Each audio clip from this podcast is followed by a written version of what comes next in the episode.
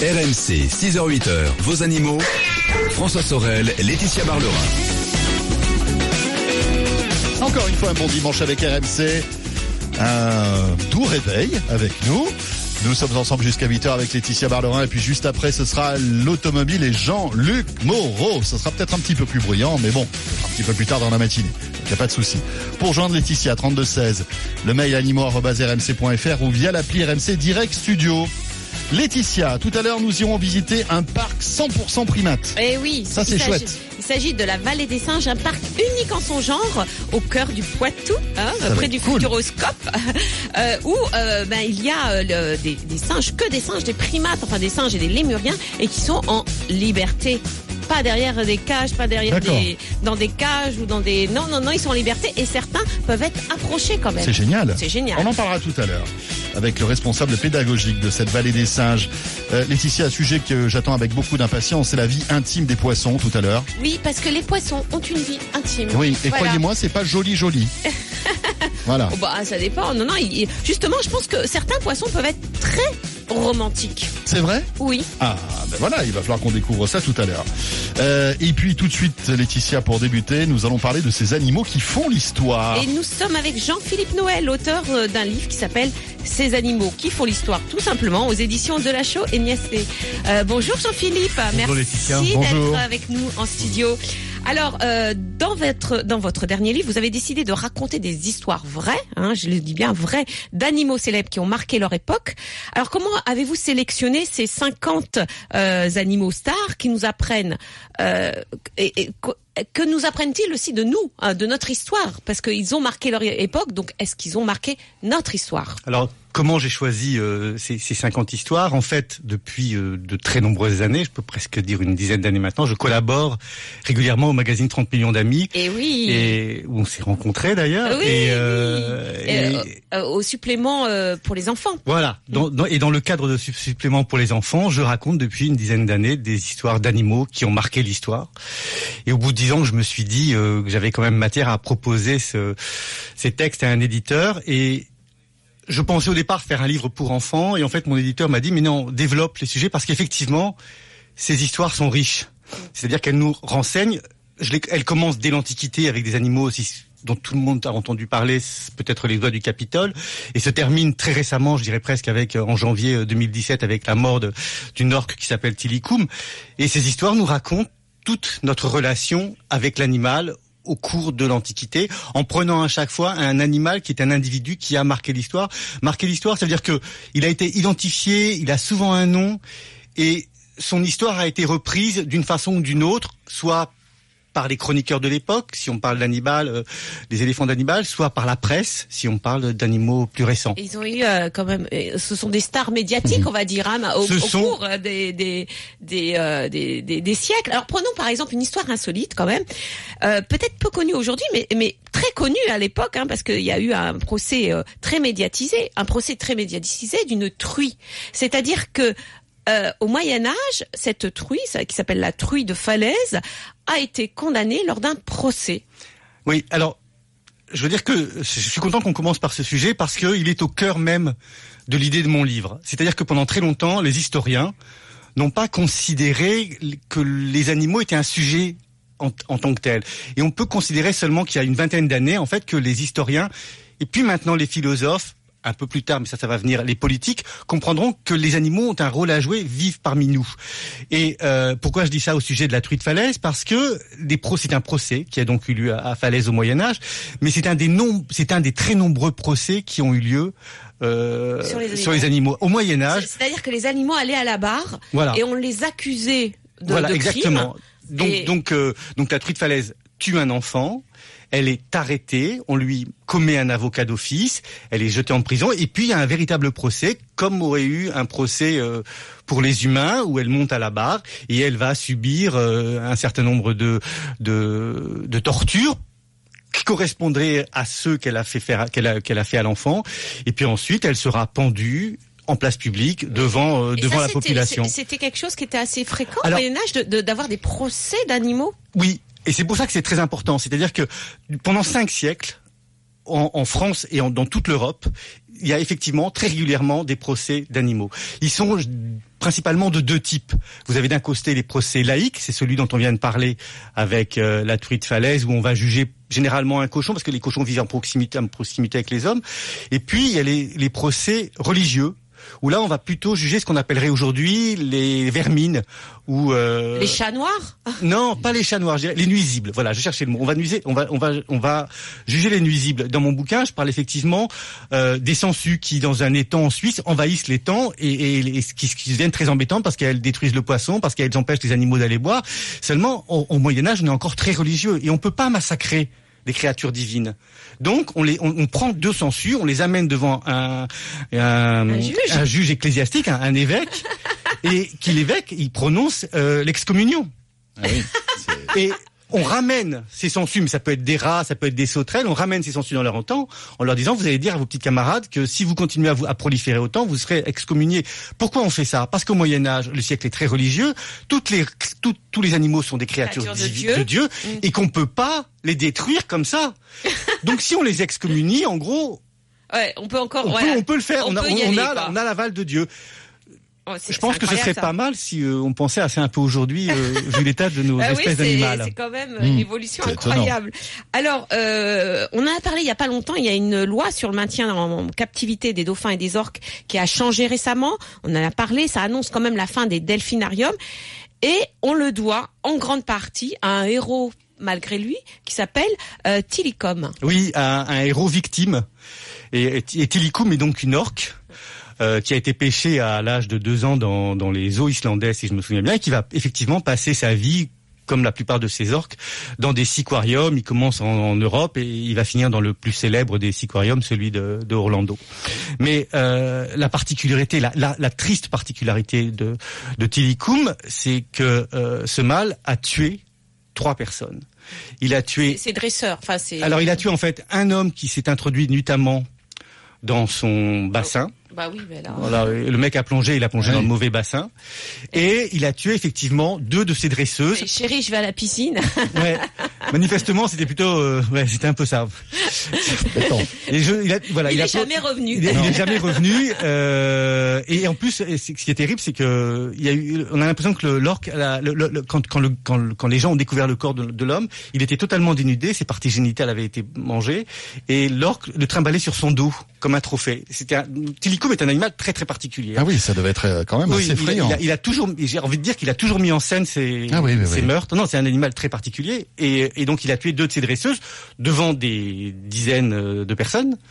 Et donc suite à, à ce, à ce, à ce, à ce- à je sais pas qu'on appelle ça, ces homicides, ces meurtres, je sais pas. Oui, oui, comment oui. bah, bah, oui. Euh, il y a eu un jugement effectivement aux États-Unis où il y a eu des- un certain nombre de règles qui ont été prises, dont celle au départ que les dresseurs ne devaient plus nager Avec les avec les orques. Et euh, Il y a eu un film il y a eu un film, extrêmement- documentaire qui s'appelait Blackfish, qui a marqué qui a quand marqué même les gens parce qu'on voyait gens. effectivement comment ces orques étaient étaient dressés. Euh, pour la petite anecdote en fait, vous savez que les, les dresseurs ne punissent pas directement les orques. C'est-à-dire qu'en fait, on confie à une orque, euh, je dirais, euh, habituée, qui sait travailler, la- la- les punitions de l'orque qui ne sait pas travailler. C'est-à-dire qu'en fait, c'est la femelle qui sait, qui a, qui sait faire le numéro, qui va punir ce- le, le, le, le genou qui ne sait pas travailler. Et donc, en gros, les hommes ne se salissent pas les mains, mais les orques sont capables de s'infliger des blessures euh, épouvantables. Et Tilikum a terriblement souffert de ça, surtout qu'il a été à un moment maintenu dans des bassins où il pouvait à peine se bouger avec deux autres orques. Mmh. Mais bon, on va pas refaire toute l'histoire de Tilikum. On va avancer un peu. Donc, Tilikum, en fait, c'est c'est c'est c'est donc cet orque meurtrier qui a tué trois fois, mais c'est aussi un mâle et un superbe mâle de 7 mètres. Comment vous le dire? Pourquoi on n'a pas tué Tilikum Pourquoi on s'est pas débarrassé de Tilikum plus tôt? Oui, parce qu'il le méritait quand même. Parce qu'il le méritait. Mais parce qu'en fait, son, son sperme a servi et à inséminer à peu près euh, toutes les femelles dans les dans les siquariums. Ah oui, il est donc le père d'à peu près 50% des orques. C'est dingue ça. Donc c'est-à-dire qu'en fait 50% des orques qui vivent aujourd'hui dans les siquariums ont un père meurtrier. Je, il m'a dit ça à un éleveur de chiens, c'est juste impossible. oui, c'est ça. Ah oui, oui. Voilà. Et juste, C'est juste l'orque non, mais- psychopathe en fait. un peu. Mais, Non, il mais, en même euh, temps victime. Parce Oui, que mais enfin, il était, victime. il, il était en élevé prison, dans des quoi. conditions, Voilà. élevé dans des conditions épouvantables. Oui, Parce oui, qu'il faut oui, savoir oui. quand même est- que dans la nature, les orques, jamais au jamais, pourtant ce sont des, prédateurs, homme. non, ne N'ont attaqué les hommes. un homme ou le tue. D'accord. Alors que ce sont les plus là, grands prédateurs des mers. Exactement. Jean-Philippe, Jean-Philippe Laetitia, on revient dans un instant. L'heure tourne, on poursuit euh, toutes ces euh, histoires passionnantes dans une minute. Euh, ces animaux qui font l'histoire. C'est sur RMC. À tout de suite. RMC, 6h-8h, vos animaux. François Sorel, Laetitia Barlerin. Le retour du week-end des experts, les animaux. Bon, écoutez, vous avez peut-être tout comme nous frémi avec cette histoire d'orque assassin, hein, Laetitia. Euh, on découvre donc ces animaux qui font l'histoire avec notre, notre invité Jean-Philippe Noël. Alors, plus positif, une autre Ah. histoire. Vous racontez l'histoire d'un couple d'éléphants qui devint le symbole de l'amour idéal. Oh. Exactement. Alors, il s'agit de Hans et Parky. Hans et Parky, il faut d'abord savoir que ce sont des éléphants qui appartenaient au prince d'Orange en Hollande. C'était un couple d'éléphants parce que- qu'il avait récupéré dans ses nombreuses colonies et qui vivaient là paisiblement jusqu'à ce que les révolutionnaires français aillent donner un coup de main aux, aux révolutionnaires hollandais et, euh, et prennent un peu le, le- le pouvoir, enfin le pouvoir, s'installent un peu en Hollande et à ce moment-là, les savants français ziotaient depuis très longtemps les merveilleuses collections euh, naturalistes du prince euh, d'Orange. Et donc dès que la France s'est un peu installée là-bas, les savants ont couru et ont récupéré tout ce qui, on a fait un pillage énorme de toutes les collections. Et parmi ces collections, il y a ce fameux couple euh, d'éléphants, on ne sait par qui, qui vont arriver en France. Ça va être très très compliqué de les ramener parce que euh, c'est bien beau de piquer des éléphants pour leur faire euh, traverser toute la Hollande et toute la France jusqu'à Paris. Ils venaient comment ces éléphants eh ben, ils venaient À chacun, pied ils, non, ils venaient chacun dans un chariot. Ah, d'accord. Et pour vous expliquer, en fait, la première fois, ils avaient chacun leur chariot. Hans, séparé de sa belle, par qui? Ne le tolère pas, ne le supporte pas. À peine est-il mis dans le chariot qu'il explose le chariot pour aller rejoindre sa belle. Et c'est à partir de ce moment-là, en fait, que euh, naît euh, l'idée que ces deux éléphants sont extrêmement épris l'un de l'autre et quand ils vont enfin arriver à Paris, qu'ils vont se retrouver après ces longues, semaines de voyage, les journalistes vont décrire combien Hans est heureux à coups de trombonnade et de trompette de retrouver euh, sa chère, euh, sa chère, euh, sa chère femelle, sa Ah, chère. Parky. Ah, ils, ils en, ils en ont fait, ils en ont fait des Bah, c'est romancé. Mais Pas il n'y a pas que les journalistes. Non, Ah. alors il n'y a pas tant que ça parce que c'est vrai que les éléphants, c'est un Oui, couple oui. d'éléphants. Ils sont, les éléphants sont des animaux sociaux. Ils ont été élevés, en- élevés ensemble. Je Exactement. pense qu'effectivement ils sont très Très inté- attachés très l'un à l'autre. Mais ces histoires que ces éléphants semblent tellement amoureux que ça pose une question terriblement aux savants de l'époque. Comment les éléphants font-ils l'amour Ah, Ah, ah, ils se posaient la question. Effectivement, les buffons en particulier, ils savent à peu près que tous les quadrupèdes font l'amour euh, en levrette. Ouais.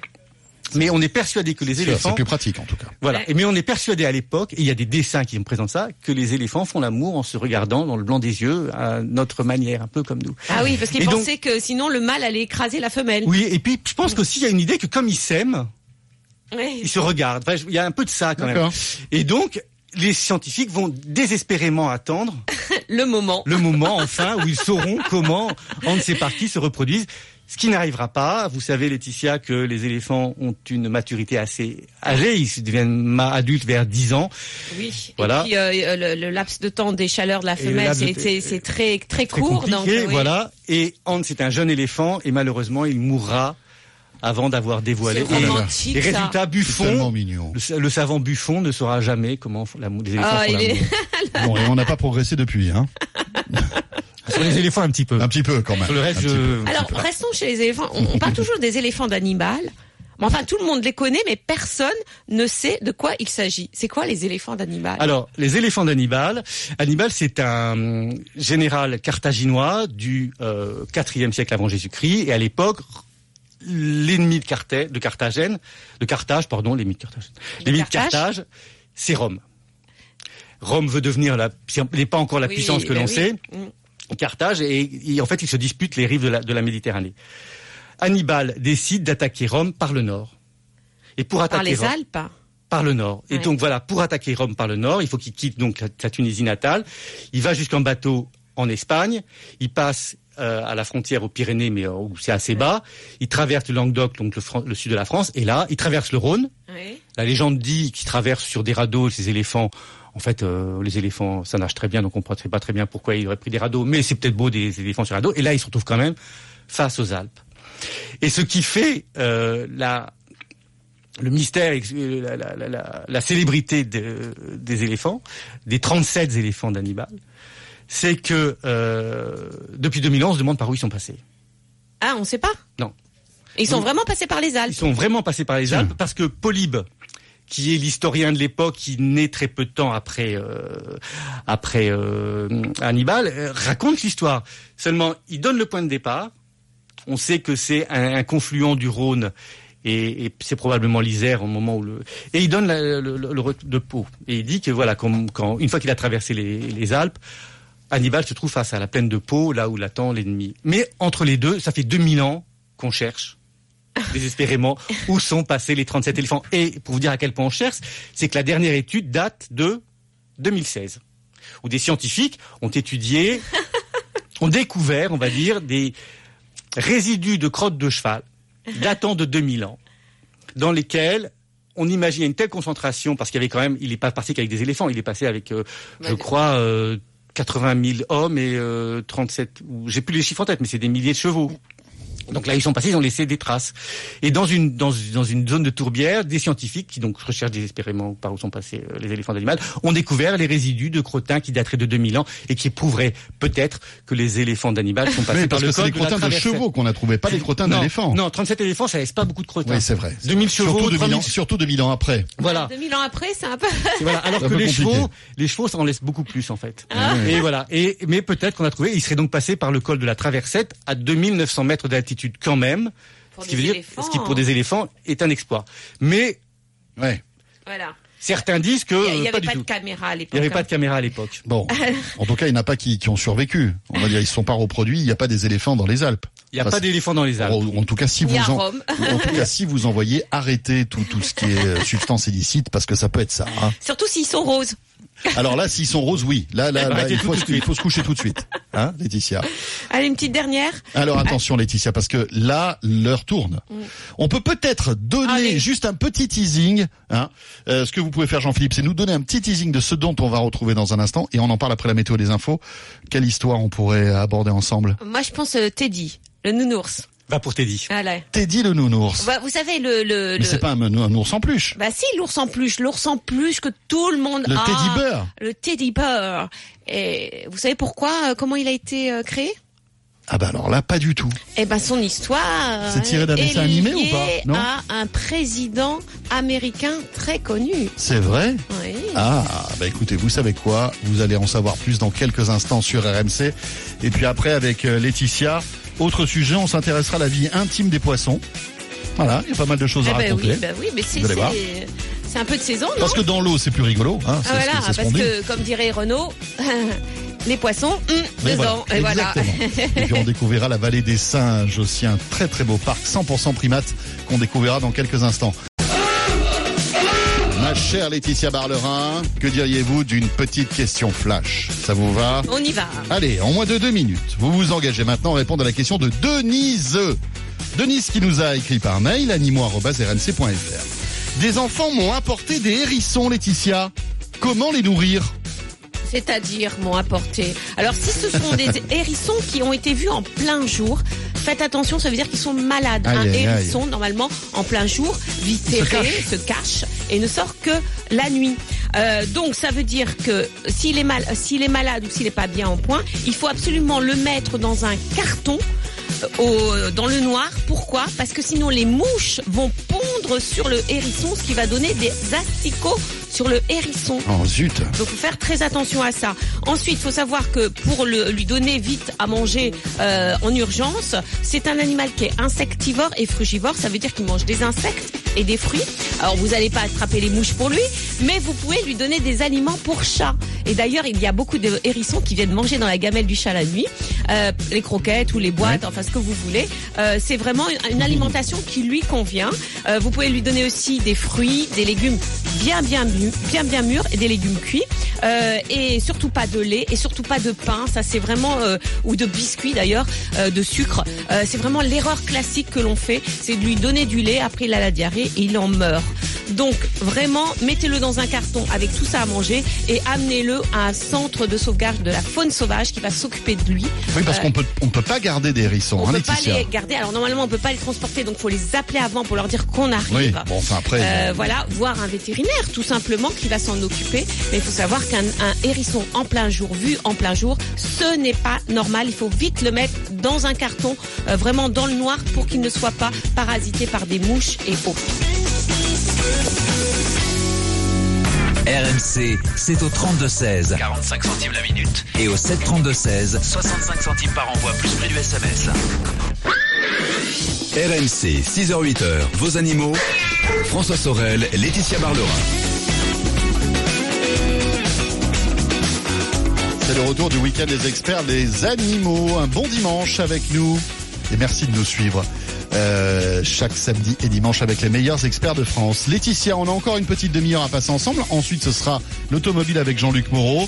Avant de parler de la vie secrète des poissons et avant de découvrir ce parc animalier 100% primate, eh bien avant tout ça, encore une petite histoire qui euh, liée aux animaux qui font l'histoire. C'est c'est Et là, on va remonter à l'origine du- de l'ours en peluche. Et oui, c'est euh, nous sommes avec Jean-Philippe Noël, auteur de Ces animaux qui font l'histoire aux éditions, aux éditions de la Show et Nestlé. Et donc, après tout- tous ces animaux, ces éléphants, ces orques, parlons d'une peluche, le nounours Teddy. Eh que oui, le tout le nou- monde connaît. Le nounours Teddy, effectivement. Alors tout le monde le connaît, tout le monde, tout le monde a eu un, un ourson euh, au moins un petit peu dans sa vie, a dormi dans les bras d'un d'un ourson, on va serrer le sien contre son cœur. On ne sait pas généralement qu'en fait Teddy, c'était le surnom d'un président des États-Unis, de Theodore Roosevelt. Et Theodore Roosevelt en 1902 est donc président des États-Unis, mais c'est aussi un chasseur expérimenté. Et lorsqu'il est dans le Missouri, en partant dans le Missouri où il mène une campagne ou je ne sais pas quoi, il est invité à une partie de chasse pendant deux, trois jours. Malheureusement, au bout de deux, trois jours, euh, il ne s'est rien passé, il revient bredouille. Et le gouverneur de, de l'État est quand même un peu embêté et au troisième jour décide de- de- d'aller trouver euh, un chasseur qui lui trouve un ours, euh, mal en point, un ourson, un petit ours, de l'attacher à un arbre. De l'attacher à un et de l'attacher à un arbre et de dire au président euh, Oh, un ours donc le président se retourne, s'apprête à tirer, et découvrant euh, ce malheureux animal tout attaché, euh, magnanime, euh, lui donne, euh, lui dit mais euh, lui Le redonne sa gracie, liberté. le gracie. exactement, le gracie. Cette histoire fait le tour des, des journaux et un petit fabricant de jouets américain a l'idée de fabriquer un petit ours qu'il appelle tout naturellement Teddy. Lui, il a été super inspiré quand même. hein. Mais c'est pas lui véritablement. Ah bon? Ah. Et non. Les- Il s'est fait piquer le Il s'est fait piquer l'ours. l'ours. à un salon l'année suivante, un Allemand qui est un des grands fabricants euh, de jouets de de- d'ours en peluche qui s'appelle Steiff remarque l'ourson et lui fait véritablement un ourson, un véritable ours en peluche, le, le Steiff que l'on connaît avec ses bras articulés et sa petite tête. Et c'est vraiment lui qui va devenir l'ours en peluche euh, de tous les enfants, de le véritable teddy bear, c'est lui. Il y a un peu une guerre entre les deux, mais voilà, l'histoire elle est là. Il faut savoir qu'en 1907, Steiff a vendu un million d'ours en peluche. Waouh. C'est énorme. Ah oui, surtout pour l'époque. euh, Voilà, Incroyable, hein exactement. Comme voilà. quoi. Faut le savoir quand même, hein, que no- notre nounours en peluche, euh, tout ça, ça vient d'un, ben, d'une partie de chasse euh, d'un, Voilà. président américain qui est revenu bredouille, qui a gracié un. Exactement. Merci beaucoup. Merci, Jean-Philippe. Jean- Merci à vous. Merci beaucoup. Ces animaux qui font l'histoire. 50 aventures d'animaux célèbres. Parfait euh, en lecture pour cet été là Ah sur la plage. ah hein. mais oui, mais c'est en plus il y, a- y beaucoup de photos, d'illustrations. C'est vraiment on passe d'une histoire à l'autre. C'est euh, à raconter aux- aussi aux enfants. C'est vraiment euh, très passionnant. Voilà, Merci Jean-Philippe. euh, de la et Niesley. Merci. Laetitia, on enchaîne et on va parler maintenant de cette vallée des singes et ce parc 100% primate. Euh, Voilà, c'est un parc animalier unique en son genre au cœur du Poitou, C'est pas moi hein, là qui euh, qui crie. À Romagne, à Romagne, près de Poitiers. C'était quoi? C'était des chiens ou c'était des singes? Non, j'ai l'impression que c'était des, des, des, des singes. Hein. Ah oui, oui, oui, exact, exact. Ouais, ouais. Mais ils aboient un peu, hein. Euh, Paul, un peu ça. Paul, notre réalisateur, à son enregistrement, de temps en temps, va dans la savane, fait apprendre des bruits comme ça Bah ouais, particuliers ouais. pour, pour nous. C'est gentil. C'est bien pour les bruitages. Donc bien. nous sommes avec Magali Boyer, qui est responsable pédagogique à la Vallée des Singes. Magali, bonjour. Bonjour. Oui, bonjour. Merci d'être avec nous. Alors, la Vallée des Singes va fêter son 20e anniversaire l'année prochaine. Oui. Euh, le, le parc pourrait s'appeler la planète des singes, hein, parce que c'est vrai que il est euh, uniquement consacré aux, aux primates. Oui. Euh, il y en a plus de 450 et, parce, et, et l'accent est quand même mis sur la liberté euh, de ces animaux. Présentez-nous son concept. En fait, le concept il vient de Hollande, puisque nous sommes le petit frère d'un parc déjà existant en Hollande qui s'appelle euh, Appenel, Oui. euh, Apeldoorn, euh, créé par un passionné, voilà, qui souhaitait faire découvrir sa collection aux visiteurs, mais d'une autre façon, c'est-à-dire qu'il a complètement complètement aboli les cages et les grillages, Oui. euh, tout simplement sur un principe tout bête, c'est que la plupart des singes ont horreur de l'eau. Donc euh, les animaux sont présentés sur des îles, donc Oui. soit des îles euh, sur lesquelles on n'a pas forcément accès, hein, on va pas aller se balader au milieu des gorilles et des chimpanzés. Oui. Euh, par contre, on a ce qu'on appelle des enclos d'immersion, qui sont quand même des îles, mais sur lesquelles les visiteurs ont complètement euh, accès aux animaux et peuvent rencontrer les animaux au plus près, puisqu'on peut avoir un petit singe à 10 cm sans aucun souci. C'est vrai. Alors quels sont les, les primates qui, que vous 10 présentez centimètres en plus. Oui, parce que quels sont ceux qu'on peut vraiment beaucoup approcher Bon, j'imagine bien sûr que euh, les chimpanzés, les gorilles, on peut pas les approcher, mais quels sont ceux qu'on peut approcher? Alors on peut avoir, en fait, on a plusieurs enclos d'immersion sur euh, sur le parc. Donc on a les lémuriens, hein, qui sont des Oui. animaux très paisibles, très tranquilles. On a des petits saïmiris, qui sont des singes d'Amérique du Sud, qui sont euh, que les gens apprécient énormément parce que ce sont très très actifs. D'ailleurs, on va bientôt avoir les premières naissances de la saison. Oui. Euh, et euh, voilà, on a plusieurs enclos comme ça euh, où on passe au milieu des animaux. Alors toujours en gardant à l'idée que nous ne les touchons pas. Voilà, les visiteurs n'ont pas le droit de les toucher tout simplement pour le bien-être de l'animal. Euh, euh, c'est des animaux qu'on veut euh, garder le plus sauvage possible, donc avec des comportements euh, où l'homme n'intervient pas. Euh, voilà, donc les gens ont le droit complètement de se balader à côté d'eux, de les observer dans la forêt, puisqu'on a des enclos créés sur une ancienne exploitation de châtaigniers. Oui. Euh, voilà, pour les observer au mieux et avec un comportement vraiment euh, quasiment identique à ce qu'ils pourraient observer dans, dans la forêt. Les, les enfants doivent adorer. Alors Ah oui, et les grands aussi. Et les grands aussi.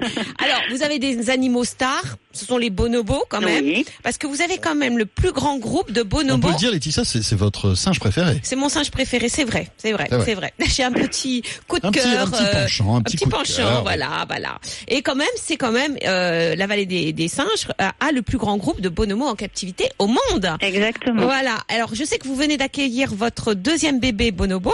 Le sixième. Ah, le sixième. Oh Ah, le deuxième, le sixième. Alors, est-ce qu'on peut, est-ce qu'on peut voir les bébés et est-ce et comment se fait l'éducation d'un bébé bonobo dans le groupe Alors, nous, on a comme politique de laisser les mamans s'occuper des bébés complètement de A à Z. On n'a pas de nurserie sur le parc. C'est vraiment les mamans qui s'en occupent, d'où l'idée, encore une fois, d'avoir un comportement très naturel. Donc, nous, on n'intervient pas du tout au niveau des naissances, sauf si, évidemment, il y a un petit souci. Mais c'est vrai que chez les bonobos, on a vraiment eu beaucoup de chance, puisque on a eu deux bébés en 2012, deux bébés en 2014, un en 2015, et donc la petite dernière qui est du mois d'avril euh, 2017. Donc, euh, une petite Kimia, une petite femelle Oui. euh, qui va rester à chez, euh, chez nous jusqu'à son adolescence, euh, puisque chez les bonobos, l'éducation est très très longue. Les mamans euh, mettent 7, 8 ans à éduquer les jeunes. Euh, ils ont beaucoup beaucoup de choses à apprendre, hein, surtout au niveau social. Le- la vie sociale chez les bonobos est extrêmement complexe. Ce sont les femelles qui dirigent dans ces groupes-là, euh, avec une hiérarchie, avec des liens qui doivent se créer entre les individus pour qu'il y ait une cohésion sociale.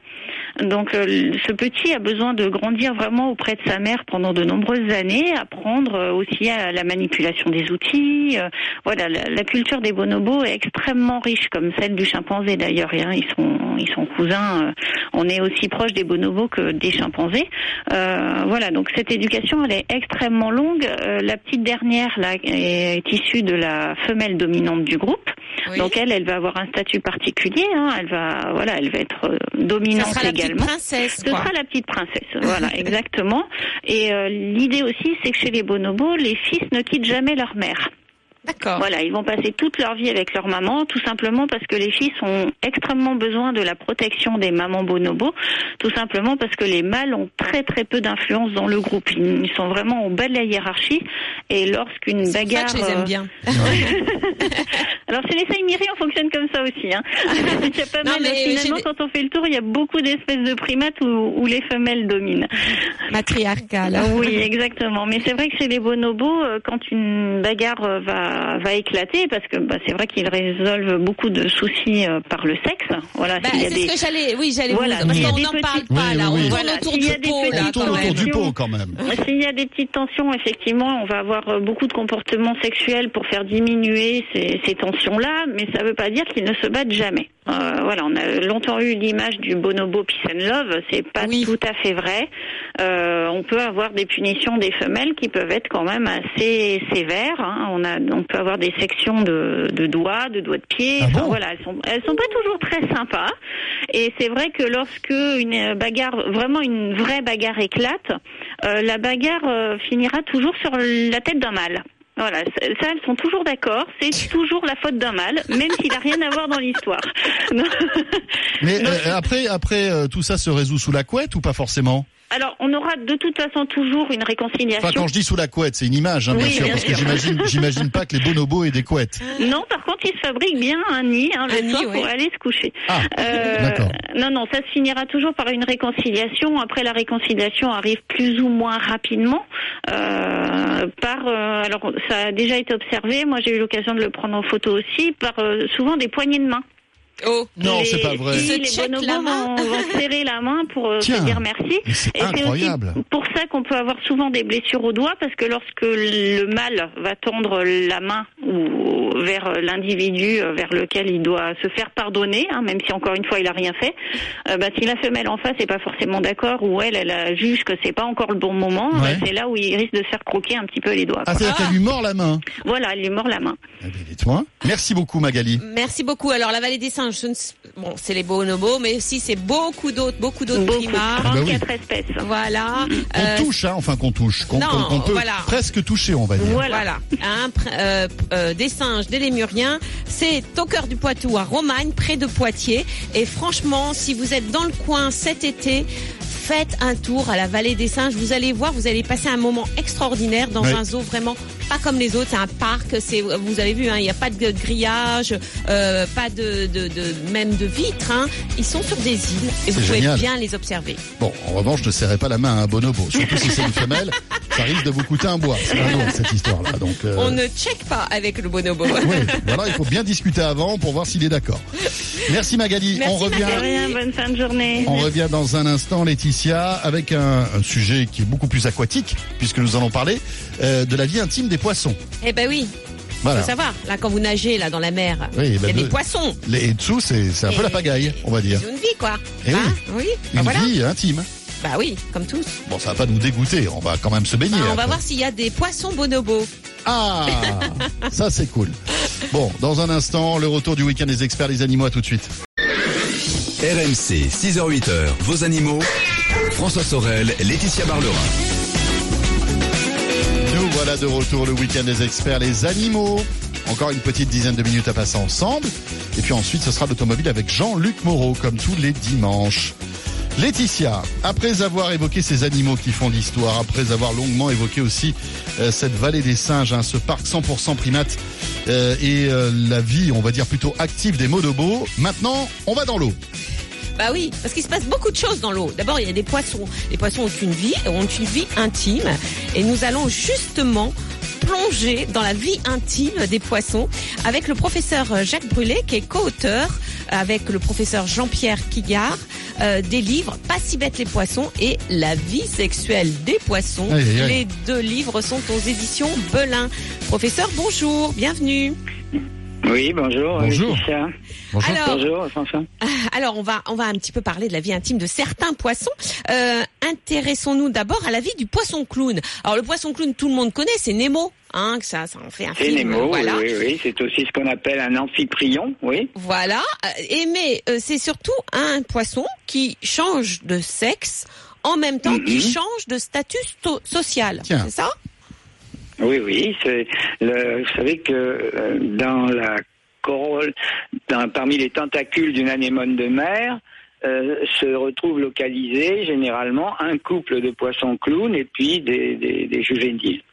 Et le système est tout à fait euh, hiérarchique et matrimonial.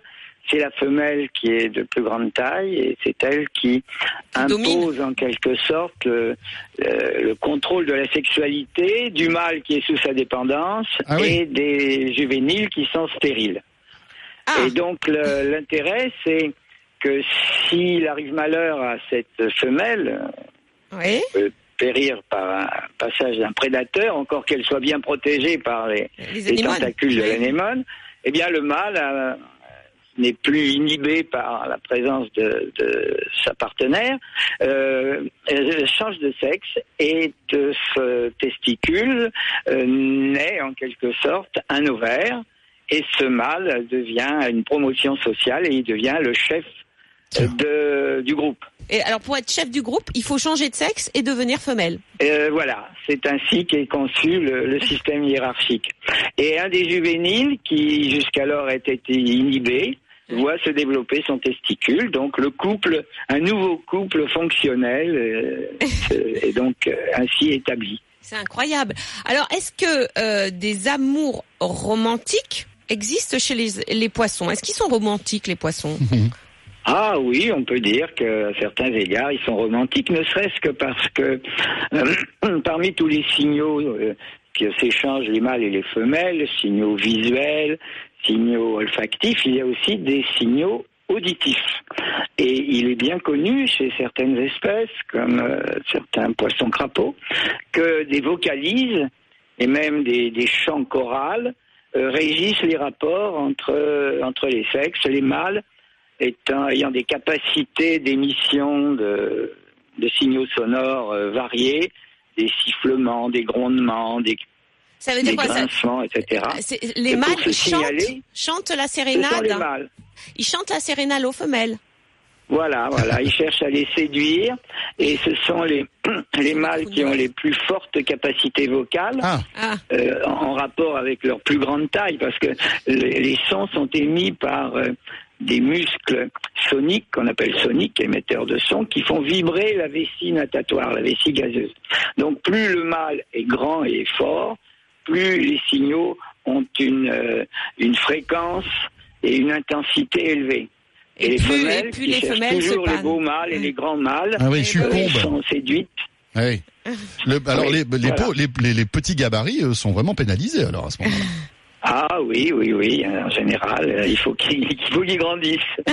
Faut avoir une belle Faut voix. qu'ils aillent à la salle Voilà. de sport, Voilà. se muscler un peu. Faut, faut être grand et avoir une belle voix chez les poissons. Il faut Alors, être beau, il faut être grand, il faut être euh, euh, un bon chanteur et un, un habile courtisan. Il y a beaucoup d'exigences de la part des, des femelles. bah, j'espère bien. Alors, vous parlez aussi dans votre livre de l'homosexualité des poissons, puisque Ah, c'est quand même euh, une réalité dans le monde animal et en particulier chez les poissons.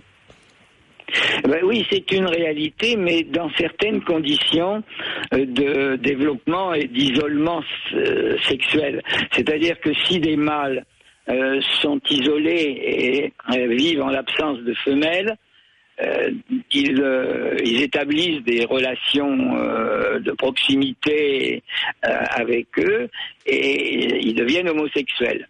Mais on, mais on si- peut considérer que ça ne se produit que si la population est, est très déséquilibrée dans ce qu'on appelle le sexe ratio, donc s'il y a un grand déficit en femelles. Normalement, les mâles ont des contacts avec les femelles et, donc euh, ne pratiquent pas l'homosexualité. L'homosexualité, c'est une espèce de compensation.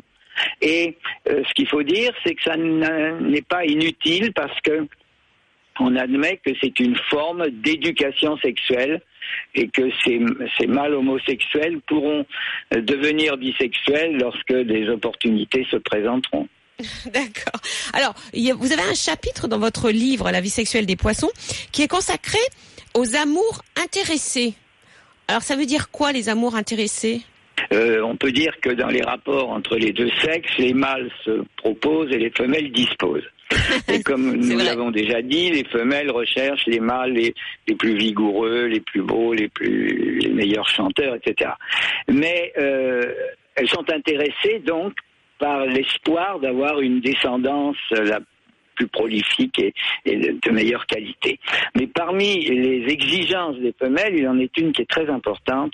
Euh, chez les espèces qui protègent leur progéniture dans des nids, eh bien, elles recherchent des mâles qui ont des territoires les plus étendus, les mieux abrités des prédateurs et où donc leurs œufs et puis leurs larves ont des chances de survie les plus élevées. Alors, on aussi dans la vie. Euh, que euh, l'homme enceint, enfin le mâle enceint, Oui. ce sont les Oui. poissons qui l'ont déjà inventé. C'est ça? Alors inventé, oui, on peut dire d'une certaine façon. Les, les et surtout les hippocampes pratiquent une, une, une gestation euh, par le, le sexe mâle. Les mâles ont une poche, une poche incubatrice qu'on appelle d'ailleurs parfois marsupium par allusion aux poches marsupiales des kangourous. Et les femelles déposent leurs leurs œufs euh, dans la poche marsupiale et le mâle euh, couvre en quelque sorte Ah euh, ses œufs. Et puis ces petits sortent par un orifice et il y a un, un véritable accouchement, une parturition comme disent les spécialistes des mammifères. Mais est-ce qu'ils souffrent de, euh, est-ce qu'ils connaissent les douleurs de l'enfantement? C'est beaucoup dire. hein. Oui, ils sont là, ils sont là, oui, ils sont là plutôt pour, euh, euh, comment dirais-je, faire en sorte que la grossesse se passe bien, en quelque sorte. Oui, oui, Ouais, bah, d'ailleurs, il n'y a aucun problème parce Hmm. que dans la poche marsupiale, il n'y a pas de contact sanguin, il n'y a pas Oui, oui, oui. un, Il y a pas un de placenta. placenta, il y a Oui, c'est pas comme un nid, c'est, vasculaire. c'est comme un nid en quelque sorte. Voilà. Voilà. sortent, Oui, mais tout. quand ils quand ils euh, mettent bas, comme on dit, Oui. voilà, Ah bah c'est vrai qu'ils ils ont une con- des contorsions Tout qui font penser à, À un un accouchement. Oui, voilà, on peut, oui, Ouais. avec un peu d'imagination, penser que c'est un peu douloureux. D'ailleurs, là se pose de nouveau une autre question est-ce que les poissons sont sensibles à la douleur? Oula, alors ça c'est un débat qu'on ouvrira peut-être une autre fois. Merci beaucoup, professeur. Voilà, oui, j'allais vous Merci. dire, ça peut nous mener assez loin. Ouais. Merci beaucoup. Merci. Donc je, Ouais, je reste à votre disposition si une Merci. opportunité se présente. euh, Merci. Je serai content de, de répondre. Parfait, merci, beaucoup. Merci. Euh, je rappelle que vous êtes euh, co-auteur avec Jean-Pierre Quignard euh, du livre Pas si bête les poissons et surtout La vie sexuelle des poissons. Ces Oui, deux livres sont aux éditions Belin et franchement, à lire sur la plage, c'est pas mal. Oui, et puis Hein, bon, la vie sexuelle des poissons, vous allez voir, c'est on Surtout en en ce moment où on se baigne dans la mer. Voilà. Voilà. Comme ça, vous imaginez ce qui se passe en dessous. Euh, Laetitia, on se retrouve dimanche prochain. Oui. Voilà, on sera là. Euh, oui, dimanche prochain, c'est un best-of, mais le, le dimanche d'après, du coup. Et effectivement, mais ça n'empêche pas qu'on sera là mais on sera prochain. quand même là, Voilà. bien entendu. Euh, et euh, bien évidemment, dans un instant, après la météo et les infos, ce sera l'automobile avec Jean-Luc Moreau. Bon dimanche à tous. Retrouvez le week-end des experts en podcast sur rmc.fr.